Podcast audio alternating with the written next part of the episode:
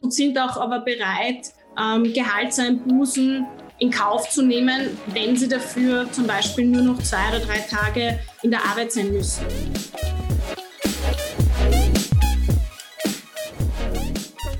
Wieder mal eine Podcast-Folge, in der wir sehr viele Themen behandelt haben, fast jede unserer Folgen eigentlich. Aber speziell in dieser Folge haben wir mit der Nina über Führung und Führungskräfte, Anforderungen an Führungskräfte, wie findet man die überhaupt und so weiter besprochen. Außerdem hat sie uns verraten, wie man auch die richtigen Talente an die richtigen Unternehmen matcht und auch natürlich in die andere Richtung. Und speziell spannend fand ich auch das Thema Integrität. Sie hat uns nämlich verraten, ich möchte jetzt nicht zu viel sagen, aber dass das Thema Vorbilder nicht der Vergangenheit angehört und nach wie vor ein sehr bedeutendes im Thema Recruiting ist. Mhm. Und, und ein paar andere interessante Aspekte, über die wir auch schon noch gesprochen haben, ist erstens einmal, was uns natürlich wie immer sehr stark freut, einfach die zunehmende Bedeutung von Employer Branding, auch im Life Sciences Bereich. Keine große Überraschung, nehme ich an. Ähm, aber die Details daraus, also auch darunter, wie man äh, beispielsweise mit Talenten und Führungskräften in Wirklichkeit die richtig guten Talente auf diesem sehr kleinen ähm, Arbeitsmarkt des Life Science Bereichs finden kann. Und ähm, dann auch noch, wir haben dann ein bisschen diskutiert noch über eine Hypothese, nämlich dass sich die Anforderungen an die Positionen am Arbeitsmarkt im Gesundheitsbereich entsprechend ändern und da auch, äh, eins natürlich äh, meiner persönlichen Lieblingsthemen, dieses Zusammenschmelzen von Marketing und Sales und da hat sie auch ein bisschen aus der Praxis gesprochen, was ihr dabei schon begegnet ist. Ja, und in, insofern viel Spaß beim Reinhören ähm, bei unserer Folge mit der lieben Nina. Los geht's!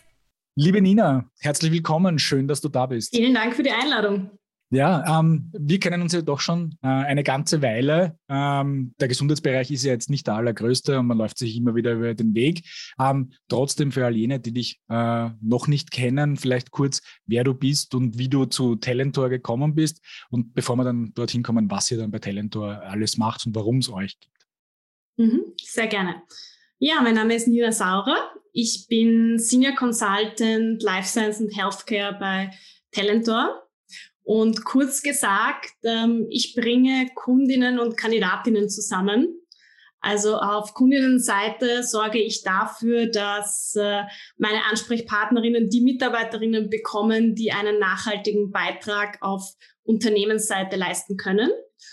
Und auf Kandidatinnen, so erkläre ich es immer, äh, wenn ich wo anrufe, erzeuge ich ein Bedürfnis, ohne dass vielleicht die Kandidatin oder der Kandidat gewusst hat, dass es das schon gibt. Und überzeuge davon, warum mein Kunde oder meine Kundin, die, dass der richtige Match sind. Mhm, wunderbar. Das heißt, oldschool würde man jetzt Headhunting dazu sagen. Ja? Genau, wahrscheinlich, wahrscheinlich da, kommen, da kommen wir dann gleich noch dazu. Ja? Aber du bist ja auch schon sehr lange im Personalwesen unterwegs. Also du hast ja schon einige Stationen gehabt. Vielleicht ein bisschen auch, wie hat dich den Weg hierher geführt? Ja? Und vielleicht auch, welche Erfahrungen hast du dann auf diesem Weg alle mitgebracht? Ja, also ich bin jetzt das achte Jahr äh, tatsächlich im Executive Search ähm, für den Life Science Bereich, also dieser Branche, oder dieser kleinen Familie immer treu geblieben und macht auch nach wie vor sehr viel Spaß. Und wie ich dazu gekommen bin, ähm, da hole ich vielleicht ganz kurz aus. Also als, als jüngerer Mensch versucht man ja immer, vielleicht das auch zu finden, was einen erfüllt und das auszuschließen, was man nicht machen möchte. Äh, ich hatte da jetzt aus, aus, der Kindheit keine Role Models äh, im beruflichen Sinne. Also meine Mama war Lohnverrechnerin, das wusste ich einfach, dass ich das nicht machen möchte und habe halt unzählige Praktika gemacht und das Wegweisende, was auch so der Grundpfeiler für die Branche war, war 2012 ein Praktikum in Wien in einer Pharma. Äh, und das war ein amerikanischer Konzern und das war halt so ein Wow-Moment, also Großraumbüros, Obstkorb, also alles, was halt vor zehn Jahren noch toll war und das hat mir irrsinnig getaugt und ich wusste, das ist meine Branche.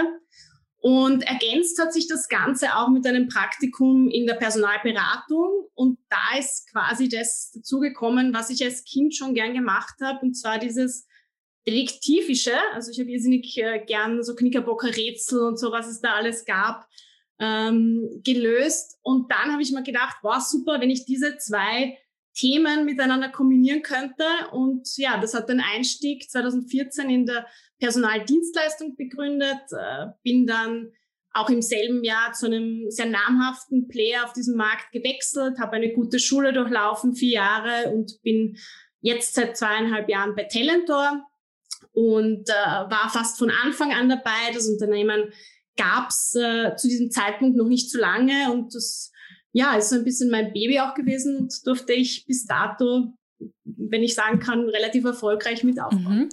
Ähm, ja, sehr spannend. Du hast jetzt gesagt, äh, ganz am Anfang deiner Karriere, was dich gelockt hat, war der Obstkorb. Jetzt hast du ja schon ein bisschen mehr Einblicke bekommen und bist ja auch die Expertin in dem Bereich. Wie lockt man denn heutzutage Talente in diese Branche? Mhm. Also der Obstkorb ist es nicht mehr. der ist schon wieder so ein bisschen out. Ähm, mit was lockt man Talente? Also es kommt immer darauf an, äh, sind es jetzt Berufseinsteigerinnen, sind es schon Young Professionals oder Erfahrene? Ich glaube, was auch nicht mehr weggehen wird und was Covid sehr stark verdeutlicht hat, ist einfach diese Flexibilisierung der Arbeitszeit. Ja, also dieses ähm, Homeoffice ist gekommen, um zu bleiben. Das ist ein starker Anreiz, wo auch ähm, meine Kandidatinnen oder Kandidaten sagen, sie sind auch teilweise bereit. Also sie setzen es einerseits voraus und sind auch aber bereit, ähm, Gehaltseinbußen in Kauf zu nehmen, wenn sie dafür zum Beispiel nur noch zwei oder drei Tage in der Arbeit sein müssen. Also das ist einmal ein wesentlicher Punkt.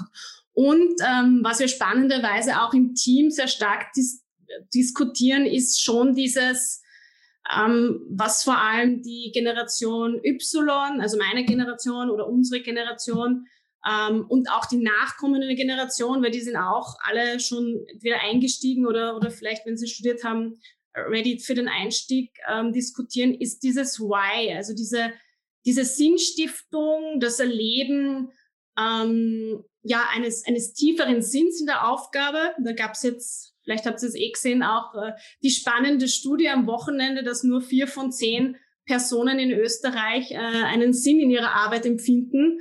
Und ich glaube, wenn man den Mitarbeiterinnen und Mitarbeitern das vermitteln kann und das gibt, dass man auch äh, Leute sehr lange halten kann. Also das sind einmal so zwei wesentliche Punkte, die mir einfallen und dann gibt es noch einiges mehr. Mhm.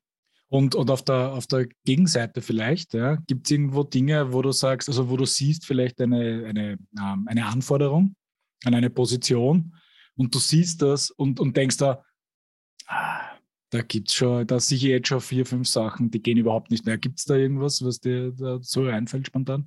Naja, ähm, also ich, ich glaube auch so ein bisschen diese Trendumkehr. Also lange war auch das Thema Work-Life-Balance hat schon ja einen sehr negativen Touch auch gehabt, ja und und wenn eine Kandidatin oder ein Kandidat das Gefühl auch bekommt, dass sie also es ist ein fließender Übergang, ja und ich glaube die Zeit hat es auch gezeigt, dass man auch arbeiten kann, wenn man kann auch ins Fitnessstudio gehen, zum Beispiel am Nachmittag, und dann macht man halt die Sachen weiter fertig. Ja, also dieses strenge ähm, Output ist gleich Anwesenheit auch noch zusätzlich. Das sind so für mich so No-Gos äh, neben der Vermittlung, dass man sich einfach ja, ja gut, aber das schreibt ja keiner in der Stellenanzeige rein. Also schreibt ja keiner rein 9 zu 5 und es gibt sonst nichts mehr daneben. Ne? Aber vielleicht auch, vielleicht auch ein bisschen weniger, weniger ähm, stark äh, was, was nicht geht, so eher, du siehst, es fehlen einfach bedeutende Dinge, um die richtig guten Kandidaten zu kommen. Ja, fehlt da sehr oft, oder vielleicht auch anders gefragt, Siehst du das in äh, Branchen unterschiedlich? Ja, weil du beobachtest ja sicher mehrere Branchen. Ja, bist jetzt spezialisiert auf Life Sciences, aber du siehst die andere Branchen auch. Gibt es irgendwo Dinge, die in der Gesundheitsbranche vielleicht ähm, sehr oft fehlen, ja, oder nicht so stark äh, gesucht sind, ja, die aber eigentlich jetzt für die Bewerber recht interessant wären und wichtig wären? Also ich glaube, wenn du die Frage so stellst, dann wäre es aus meiner Sicht einfach, dass Bewerberinnen und Bewerber ein Gefühl kriegen wollen, welches Unternehmen oder wie, welche Werte stecken auch äh, beim Unternehmen, sind mit dem Unternehmen verbunden, was erwartet mich, in welche Kultur komme ich, weil es steht überall auch drinnen, ja, Gestaltungsspielraum, aber nie irgendwie so was Handfestes, ja, ich habe das eher mal auch diskutiert, genau. Und was heißt das eigentlich, was erwartet mich, ja, und ähm, spannend finde ich einfach so ein bisschen, weil jeder möchte auch immer in den Gesprächen auf der Gegenseite den Kandidaten oder die Kandidatin kennenlernen als, als, als ganzheitlicher. Wer kommt denn da in meine Abteilung abs, äh, abseits von den fachlichen Qualifikationen? Aber wer ist dieser Mensch? Also da kann man die Frage auch zurückspielen, wer ist das Unternehmen und was macht das Unternehmen vielleicht besonders? Wie tickt das Unternehmen? Ist das etwas, wo du schon erste ähm, Aufklärung betreiben musst in deiner, in deiner, ähm, deiner Tätigkeit? Also wo du schon eigentlich jetzt das Unternehmen schon mitverkaufen musst an die potenziellen Kandidatinnen? Also, oder, oder ist es etwas, was dann erst einen Schritt später kommt? Mm, ja, also mitverkaufen, eigentlich, dass man einfach auch die, die Dinge herausstreicht, die für eine Kandidatin oder einen Kandidaten von Vorteil sein können. Ja, weil dieses War for Talents äh, gibt's noch immer es hat ein Kandidat oder eine Kandidatin, die wir zum Beispiel headhunten oder ansprechen, wahrscheinlich automatisch mindestens immer ein weiteres Angebot oder ein zweites Angebot.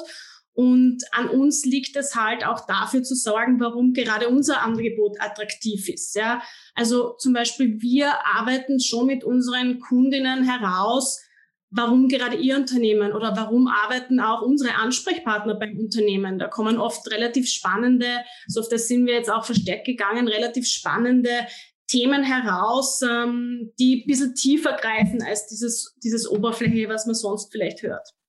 Das heißt, du machst eigentlich schon ein Interview mit dem Arbeitgeber auch, auf ja. persönlicher Ebene, natürlich. um da ein bisschen so diese Trades rauszufinden, mit Nein. denen du dann natürlich auch die Leute ansprechen kannst. Das ist ganz essentiell auch, ähm, erstens einmal, um besser zu verstehen, wem braucht eigentlich die Kundin oder der Kunde und ähm, auf was müssen wir einfach achten oder auf was sollten wir achten und was können wir auch nach außen tragen, weil wir sind schon auch, sage ich einmal, ja, die erste Visitenkarte zum Kandidatinnenmarkt. Deswegen ist es ganz wichtig, sich auch ähm, damit zu beschäftigen, ja, was sollen wir nach außen transportieren? Weil wir kriegen dann auch Feedback von den Kandidatinnen, können das auch wieder nach innen geben. Also deswegen nehmen wir uns für das Zeit und das wird sicherlich immer wichtiger werden. Mhm. Das hast du eh zu Beginn auch schon gesagt, dass deine Aufgabe ja auch ein bisschen ist, den Match zu finden. Also welcher Kandidat, welches Talent passt am besten zu diesem oder jenem Unternehmen.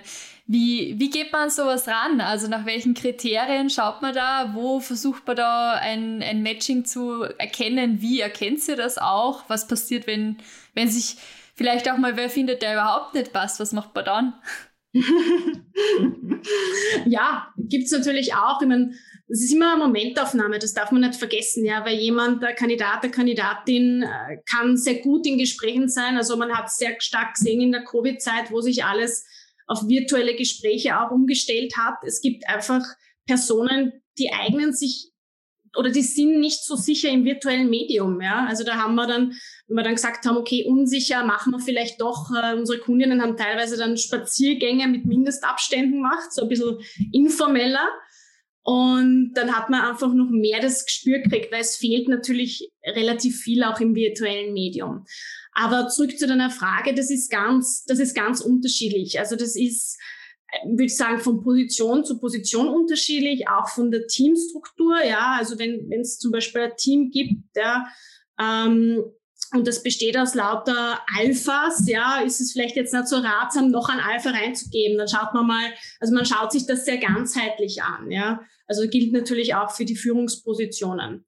Und ähm, wie wir das rausfinden, wir haben natürlich also nach acht Jahren und unzähligen Hunderten oder wahrscheinlich in den Tausenden gehenden Interviews, also wir kennen den Markt schon sehr gut ähm, können auf der einen Seite Vergleiche natürlich auch ziehen. Es ist aber auch ein, ein, ein gutes Bauchgespür. Ähm, ja, also Herzchen, Hausverstand, so die Mischung ist es, um Kandidaten auch einzuschätzen. Und wie, wie schaut das aus? Was, spielt das, was spielt das Thema äh, Persönlichkeit dann in all diesen Dingen? Ich meine, das ist ja teilweise hast ja Hard Facts, ja, mit Erfahrungen und Ausbildungen und, und was die bisher gemacht haben. Also alles, was das CV halt hergibt. Ähm, inwiefern Schaut sie da auch auf das Thema Persönlichkeit? Sehr stark. Also für mich persönlich ist es ja schon auch ähm, Higher Character, Train Skills. Und ähm, die Persönlichkeit ist einfach das, was sehr stark zählt, ja. Und, und wenn man ein gewisses Vertrauen auch hat, zum Beispiel auf Kundinnenseite, dann kann man auch einmal sagen, hatten wir jetzt auch, du jemand, der bringt Qualifikationen mit, aber hat vielleicht noch keine tiefgehende Erfahrung, aber ich glaube, er wird super passen von der Persönlichkeit. Bitte schau den mal an. Ja, das war jetzt eine Position, ähm, sage ich mal, eine Key Account Manager Position. Natürlich kann ich niemanden ohne Erfahrung ähm, in, in also niemanden, aber in Managementpositionen, da muss man sich das schon ganz genauer anschauen, ja. Aber Persönlichkeit ist das Um und Auf was wir wirklich oft auch im Podcast hören. Also dieses Culture über Skills, vor allem beim Hiring oder auch was du vorhin gesagt hast, dass äh, man sich da erstmal treffen möchte und dann doch persönlich den ersten Eindruck einfach besser vermitteln kann, als es jetzt digital möglich ist, weil man einfach sagt, okay, wenn ich den dann wirklich vor mir stehen habe oder wenn es halt nicht anders geht, auch im Video mal vor mir sehe, ist das eine ganz andere Sache, als wenn ich jetzt nur auf Papier die Bewerbung habe und das ist auch ein Thema, wo jetzt unserem, unserer Erfahrung nach auch das, was uns die meisten Gäste bis jetzt gesagt haben, das ist das, was es ausmacht. Also da auch, wo man dann merkt, passt oder passt es nicht in den meisten Fällen. Ich glaube, man darf nicht vergessen auf die Chemie auch. Und das ist das Einzige, das sage ich auch immer zu meinen Kandidatinnen, wenn ich sie vorbereite auf den Gespräche, weil es kommt ganz oft, okay, wie, wie tickt mein potenzieller Vorgesetzter oder meine Vorgesetzte und ich versuche das immer so ein bisschen auch zu umreißen. Das ist, das ist wichtig auch für künftige Mitarbeiterinnen, dass man ein Gespür kriegt, auf wen treffe ich dann. Aber im Endeffekt, Chemie ist halt etwas, was ich leider oder Gott sei Dank nicht beeinflussen kann, ja.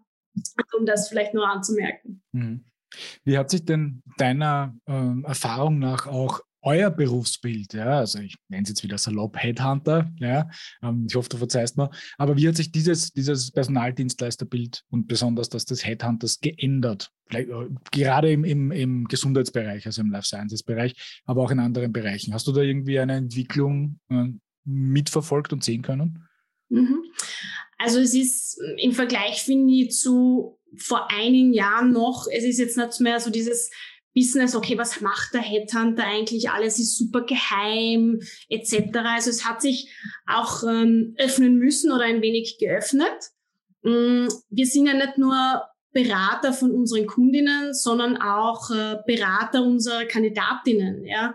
Und ähm, stehen auch mit Rat und Tat zur Seite, wenn wir vielleicht einmal jetzt keine Joboption haben, aber einfach ein bisschen zugänglicher und offener dass die Leute auch ein Gespür haben, was passiert da eigentlich hinter den Kulissen. Also ich würde es eher mehr bezeichnen, es ist eher mehr in Richtung Netzwerkmanager äh, gegangen und nicht da hinter den verschlossenen Türen wird, wird ein geheimes Süppchen gekocht. Ja. Hat auch ein bisschen an äh, ja, Steifheit für mich verloren.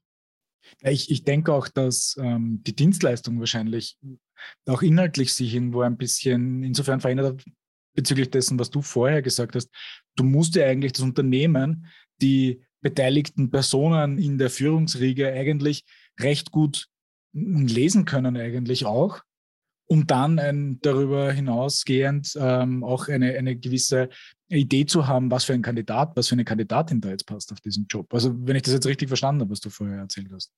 Ja, ich meine, es ist natürlich schon so, ähm, ich habe ja schon eingangs gesagt, dass die Life Science Branche eine kleine Familie ist, ja, mit, mit allen Vor- und Nachteilen oder eine große Familie mit allen Vor- und Nachteilen, die es halt gibt im familiären Umfeld. Aber ähm, viele Karrierepfade kann mir erinnern, ja, bei der Pharmareferentenprüfung vor acht Jahren jemanden kennengelernt, mittlerweile mein Kunde, der damals angefangen als, als klassischer Pharmareferent, wurde auch dort abgeworben im Zuge der Prüfung und ist jetzt in einer Managementposition. Ja, also du begleitest ja wirklich, in der Pharma sieht man sich öfter oder im Life Science sieht man sich öfter als zweimal im Leben. Das ist so. Ähm, und man begleitet dann auch wirklich schöne Karrierepfade mit und deswegen also das, was du gesagt hast, ist ein wichtiger Punkt, ähm, weil ich nicht nur kenne die Kandidatin, sondern natürlich kenne auch den Kunden oder die Kundin. Mhm. Mhm. Stichwort kleine Familie.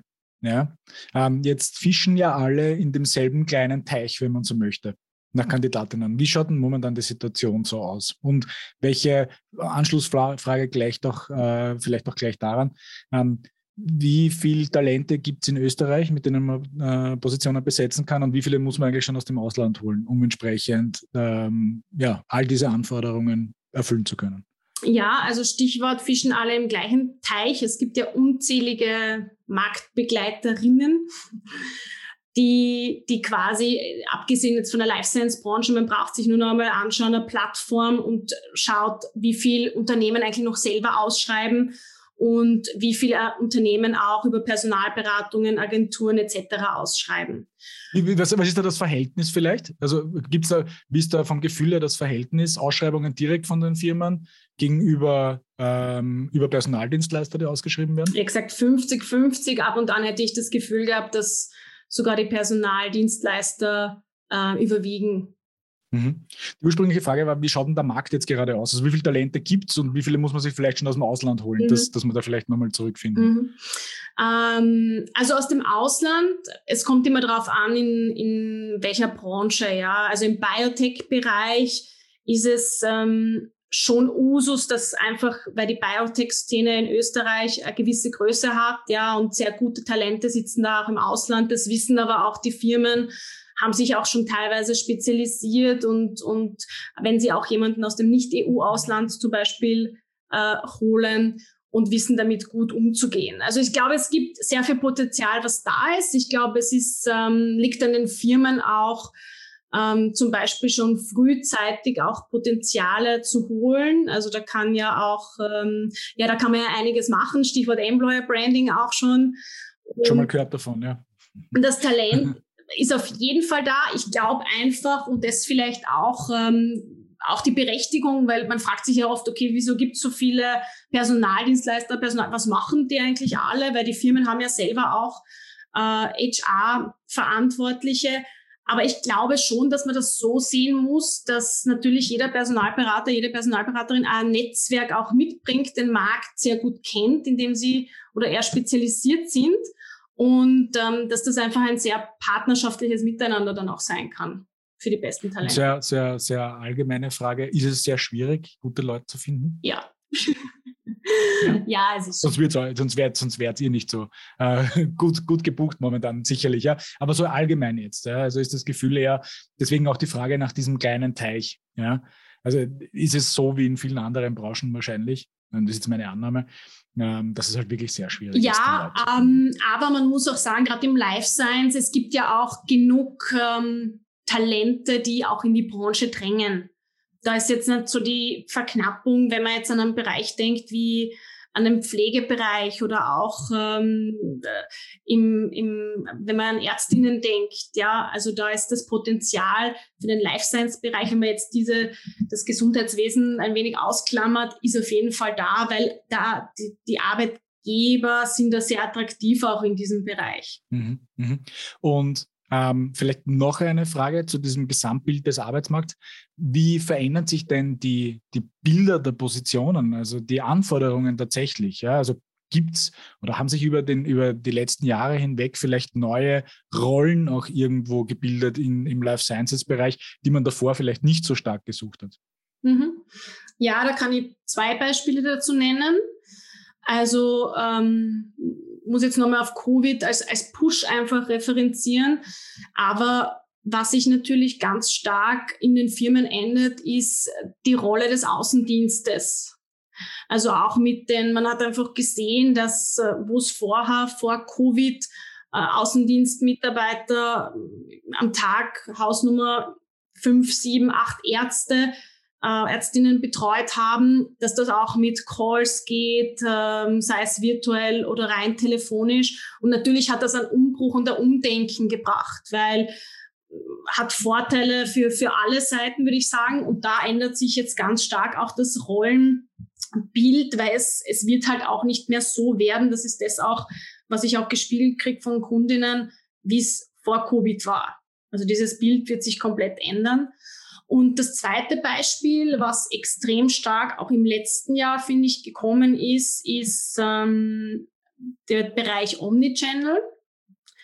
Ähm, alle Unternehmen, ich meine, du musst schmunzeln, René, aber äh, sehr viele Unternehmen haben sich einfach entschieden, ähm, diese Positionen noch einmal neu aufzusetzen Idealerweise, weil ich finde, es ist einfach auch ein Thema, was in die Geschäftsführung gehört, das auch dort anzuhängen und nicht ähm, nicht in der Marketingabteilung zu geben, weil es einfach dort vielleicht nicht die Gewichtung hat, die es brauchen würde. Also das waren sehr starke oder da war die Nachfrage sehr stark nach solchen Positionen. Mhm. Was, was, was werden da für Leute gesucht? Also was, was müssen die mitbringen, was vielleicht jetzt neu ist an so einem Rollenbild? Was müssen die mitbringen? Also ich glaube, man muss sich lösen, weil es ist ja dann oft gern Life Science sucht innerhalb Life Science.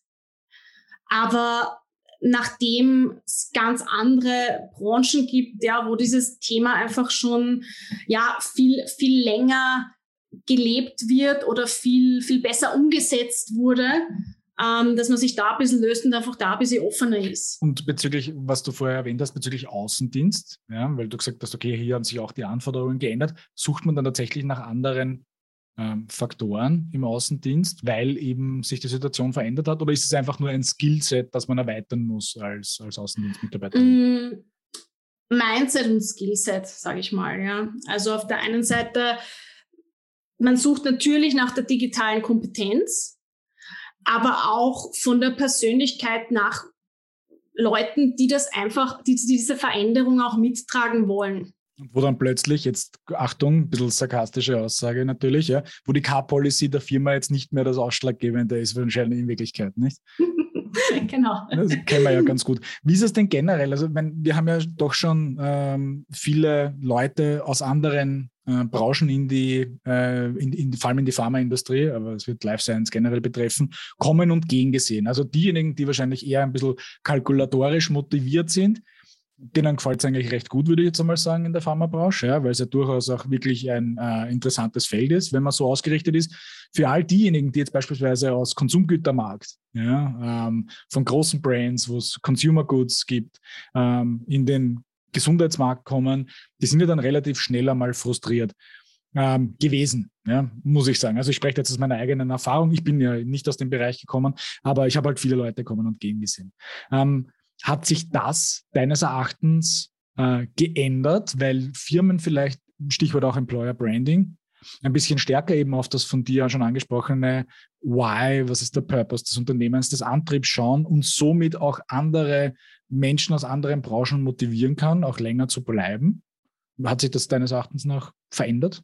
Mm, ähm, verändert. Also ich glaube, dass die, die Firmen schon im Begreifen sind, ähm, dass sie auch einfach sinnstiftend, ja, und ich meine, natürlich, es ist der Gesundheitsbereich, es ist ja prinzipiell ähm, die Rutsche schon gelegt, auch für sinnstiftendes Arbeiten, aber dass man sich auch als Firma nach innen hin sinnstiftend präsentiert, um so die Talente auch anzuziehen. Ja, also dieses, ähm, ich habe schon auch noch die aus, die bewussten Ausstiege aus der Pharmabranche, aber ähm, das ist sicher im Vergleich zu früher, hat sich das schon reduziert. Mhm. Ähm, ich würde gern ein bisschen in Richtung Executive Search springen. Ähm, es ist ja so, wenn ihr jetzt speziell nach Führungskräften sucht, dann haben ja die an sich auch wieder einen riesigen Einfluss auf ihre Teams und auf die MitarbeiterInnen im, im Großen und Ganzen. Jetzt wäre meine Frage, wir haben schon viel jetzt über Purpose gesprochen, über das Why, das ist auch ja auch das, was du quasi dann übersetzt für, für die Talente wiederum von euren KundInnen. Ähm, wie schaut es bei euch selbst aus? Was ist euer großes Why, euer Purpose? Warum, warum setzt ihr das als so wichtig an, da die richtigen Kräfte zu finden? Weil wir schon davon überzeugt sind, also Talent, also die, zum einen würde ich das auf zwei Seiten betrachten, ja. Ähm, Führungskraft zieht Talente an. Deswegen finde ich, ist, ist es auch ganz, ähm, ganz wesentlich, die, die Führungskraft da auch ein wenig in den Mittelpunkt zu stellen. Zum Beispiel, ich persönlich verkaufe die Jobs unter Anführungszeichen ähm, auch ganz stark über, über die Führungskraft. Ja, also was derjenige, wie derjenige führt, wie derjenige tickt, ja, weil ich glaube schon, dass unabhängig vom Einstiegslevel, aber ähm, speziell in den nachrückenden Generationen oder auch in unserer Generation die Leute auch so ein wenig nach Mentorinnen lechzen, ja, also jemand oder nach Vorbildern oder lass es uns Role Models nennen. Und das finde ich einen sehr, sehr wichtigen Punkt. Und dann gibt's natürlich noch Talent A zieht Talent A an, ja. Talent äh, B zieht Talent B an.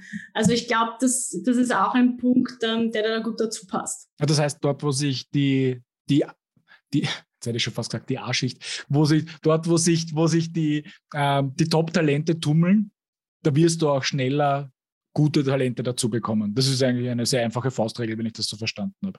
Ja? Das heißt, in Wirklichkeit würde ich jetzt sagen, es ist ein Plädoyer dafür, dass sich gute Führungskräfte und Top-Talente nach, ganz nach vorne stellen, wenn es darum geht, neue Mitarbeiterinnen zu finden, dass die Unternehmen diese Leute motivieren, dass sie ihnen dabei helfen in Wirklichkeit. Gut, jetzt wissen wir eh, in, Pharmabranchen, äh, in der Pharmabranche und so weiter gibt es ja gute Bounty-Schemes auch meistens. Ja?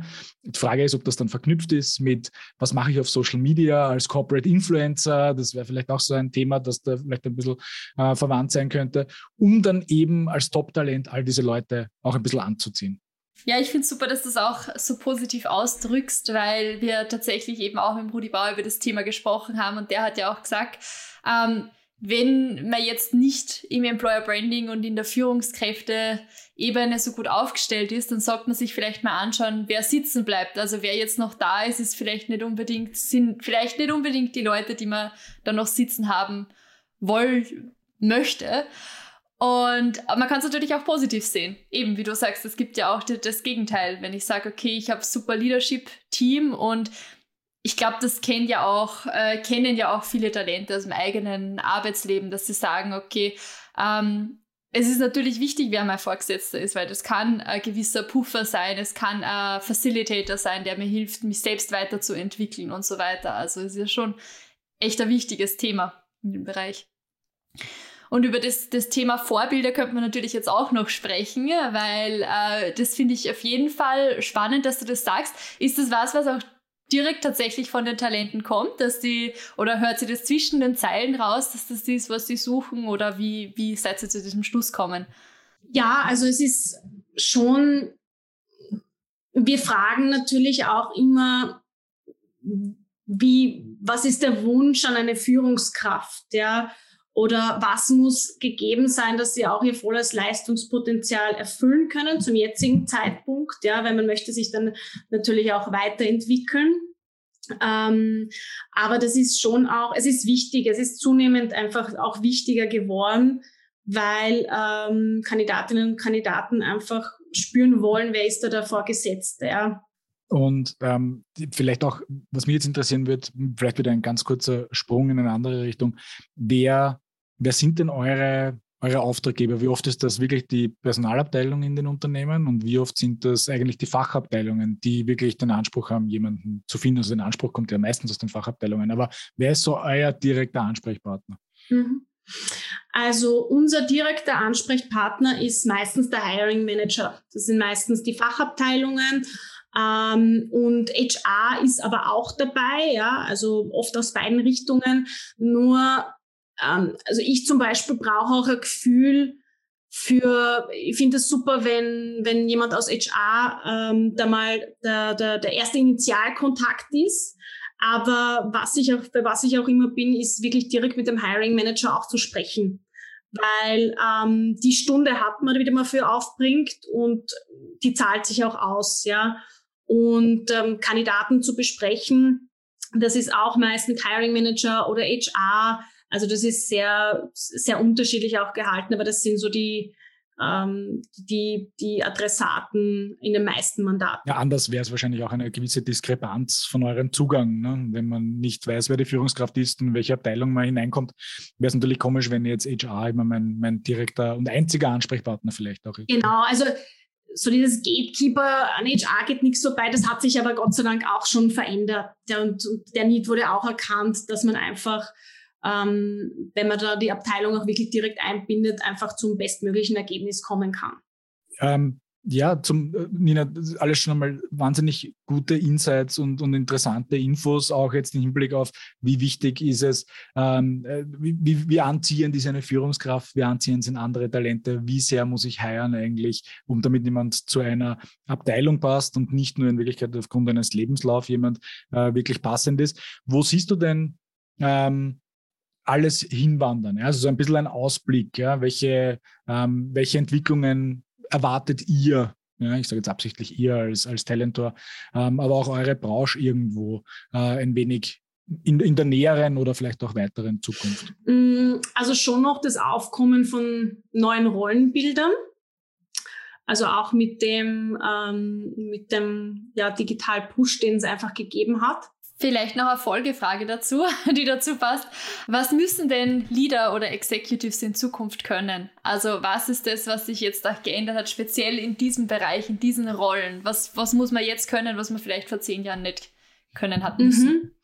Mhm. Mm, also ich glaube, ganz wichtig ist das Thema Integrität, ähm, weil das auch ein ja, einen Raum für Sicherheit schafft und auch Vertrauen erzeugt.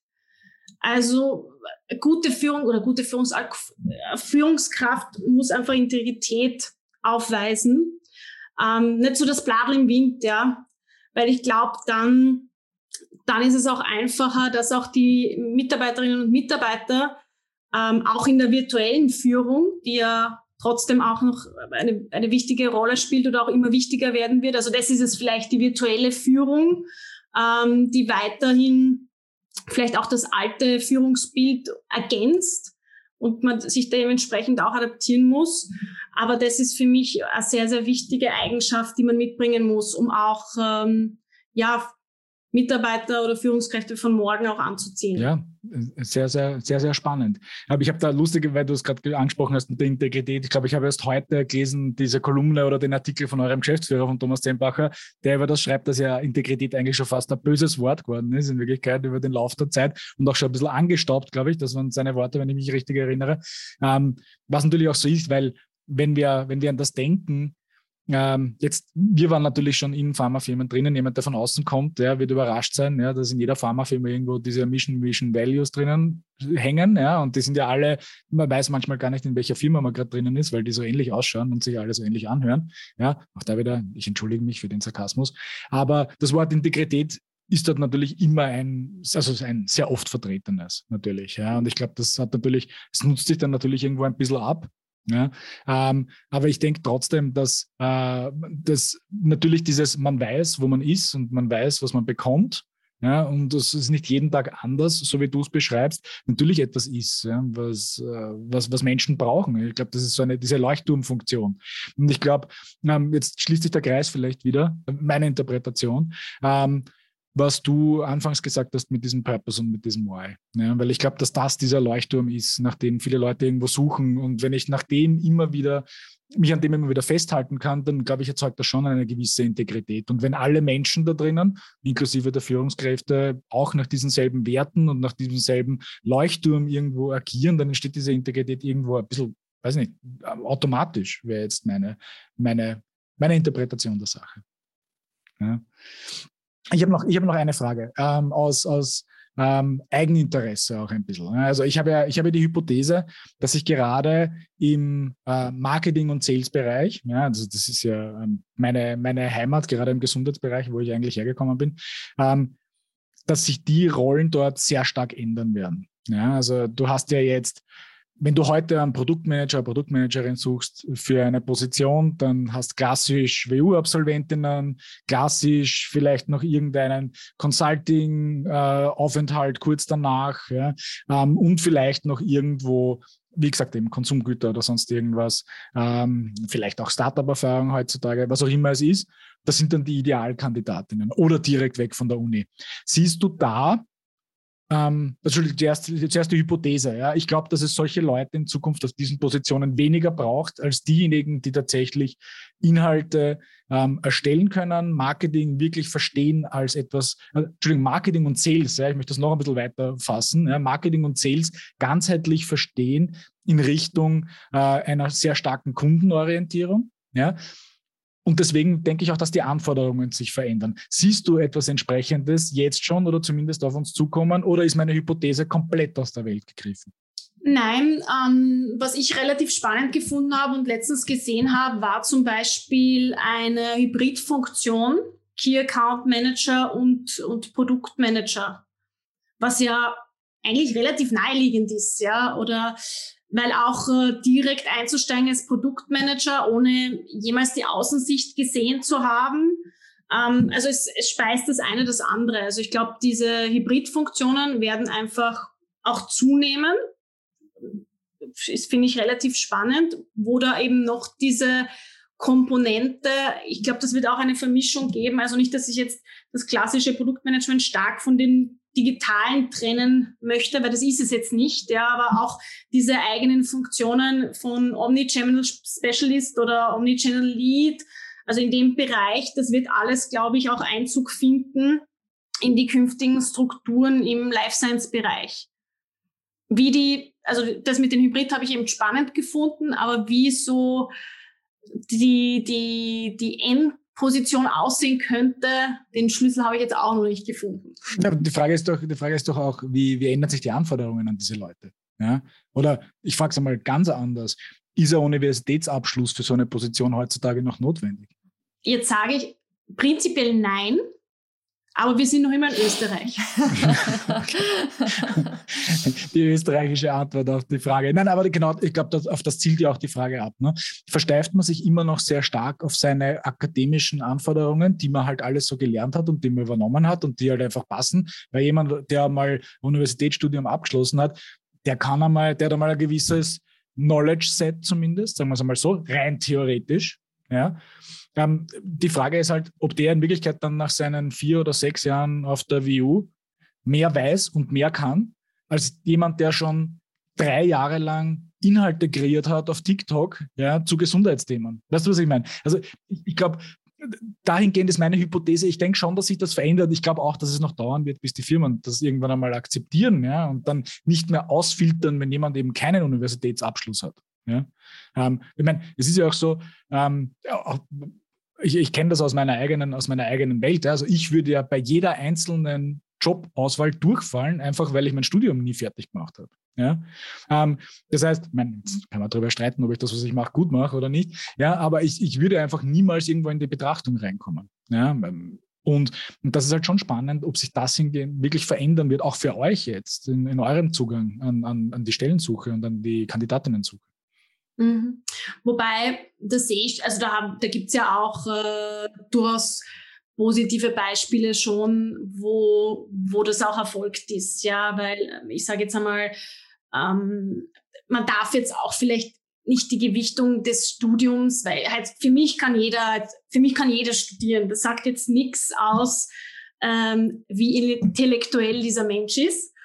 Ähm, und da gibt's ja auch schon sehr gute Beispiele, wo das jetzt ähm, den Firmen nicht unbedingt notwendig ist, weil wie du sagst, wenn der jetzt andere Skills mitbringt und der war halt einer der erfolgreichsten Influencer, ja, bringt mir das vielleicht mehr und als, als jemand, den ich halt von der WU hole. Ja. Genau, also das ist die Hypothese, also die Entwicklung siehst du auch irgendwo in einer gewissen Art und Weise, aber es wird halt einfach noch ein bisschen dauern, ja, weil man eben dann einmal nach den, nach den Hard Facts sucht und nach den Hard Facts irgendwo auch ein, ein bisschen rekrutiert. Ja, liebe Nina, vielen lieben Dank für all deine Einblicke und dein, dein Wissen, das du mit uns geteilt hast. Ähm, sehr, sehr interessant, ja, auch äh, im Hinblick auf, wie sich euer das Bild des Headhunters ja, auch ein bisschen dorthin verändert hat. Und ja, vielen Dank und alles Gute. Ich sage danke. Danke. Ciao, ciao. Ciao. Das war der Talent for Glory Podcast. Und welche Geschichte erzählst du?